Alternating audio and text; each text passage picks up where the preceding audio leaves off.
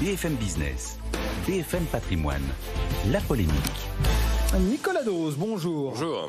Vers le dividende salarié, les partenaires sociaux ouvrent aujourd'hui des négociations pour donner vie à cette promesse présidentielle. Qu'est-ce que le dividende salarié? On va dire que c'est une version toilettée des dispositifs de partage de la valeur qui ont vu le jour à la fin des années de Gaulle. D'ailleurs, la notion de dividende de travail existe d'ores et déjà dans le Code du travail. Attention de ne pas confondre ce mot dividende avec le, mot dividende correspondant à ce qu'on verse aux actionnaires tous les ans. parce qu'aujourd'hui, il y a le dividende salarié, il y a la partie Justement, voilà, justement. D'ailleurs, ce mot un peu valise de dividende salarié, c'est un peu le, le, le, titre un peu marketing du projet, on va retrouver la participation, qui, je le rappelle, est un principe tout simple. Hein. Il y a des profits, on en redistribue une partie aux salariés. Au-delà de 50 salariés, c'est une obligation. Il y a l'intéressement. L'intéressement, c'est un peu différent.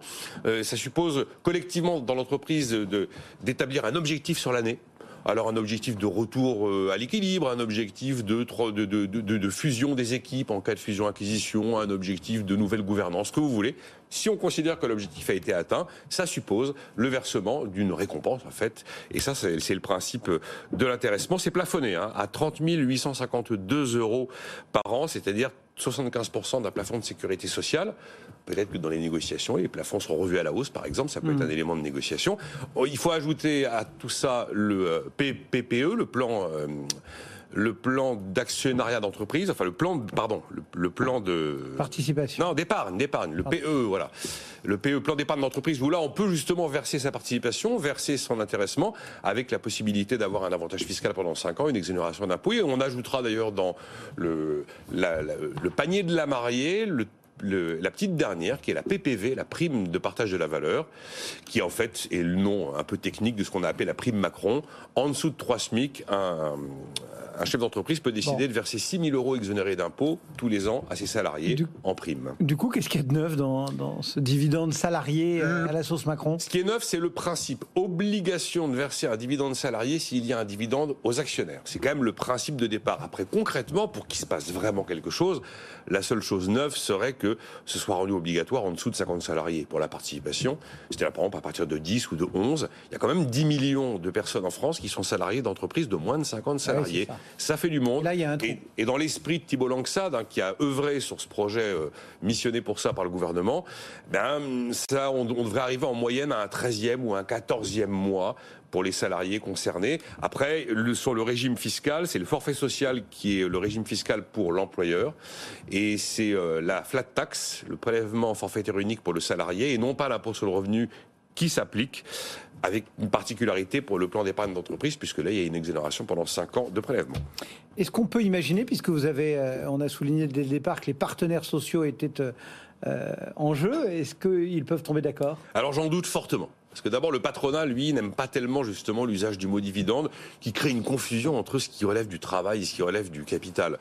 Il rappelle, et c'est vrai, euh, un actionnaire a payé pour avoir une part d'une entreprise, donc il a mis de l'argent, il a pris un risque, et si ce risque est récompensé par des bons résultats de l'entreprise, il est rémunéré sous forme de euh, dividende, sachant que le dividende qu'on lui verse baisse d'autant le prix de l'action. Ce ne sont pas des étrennes en plus.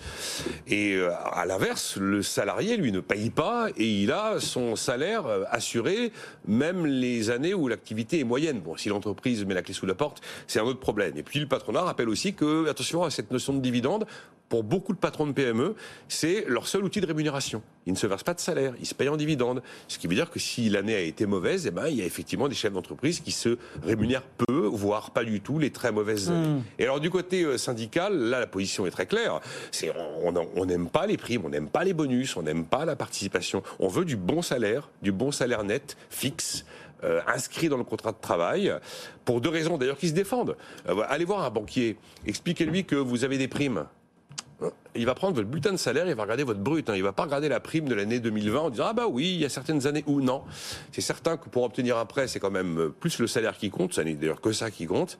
Et puis il est vrai que tous ces dispositifs qui relèvent un petit peu du principe de la niche fiscale, quand vous les exonérez de cotisations, quand vous les exonérez d'impôts, ben ça n'ouvre pas de droit à l'assurance chômage et ça n'ouvre pas non plus de droit à la retraite. Et il y a aussi euh, l'inquiétude euh, qui est d'ailleurs exprimée par certains syndicats, c'est que ben, tout simplement on plombe les hausses de salaire avec des avec de la, participation Tu as eu de la participation, bon, ben c'est bon, tu as eu du salaire cette année, donc c'est pas la peine de t'augmenter. Donc voilà. À mon avis, fin janvier, fin de la discussion, il n'y aura pas d'accord, donc ça veut dire que l'État reprend la main. Et d'ailleurs, c'est assez particulier parce que la position de Bruno Le Maire, visiblement, c'est plutôt de refiler le bébé à la majorité parlementaire. Parce qu'il a clairement dit que ça devait être un chantier pour la majorité et que s'il devait y avoir un texte de loi, ce serait une proposition de loi et pas un projet de loi.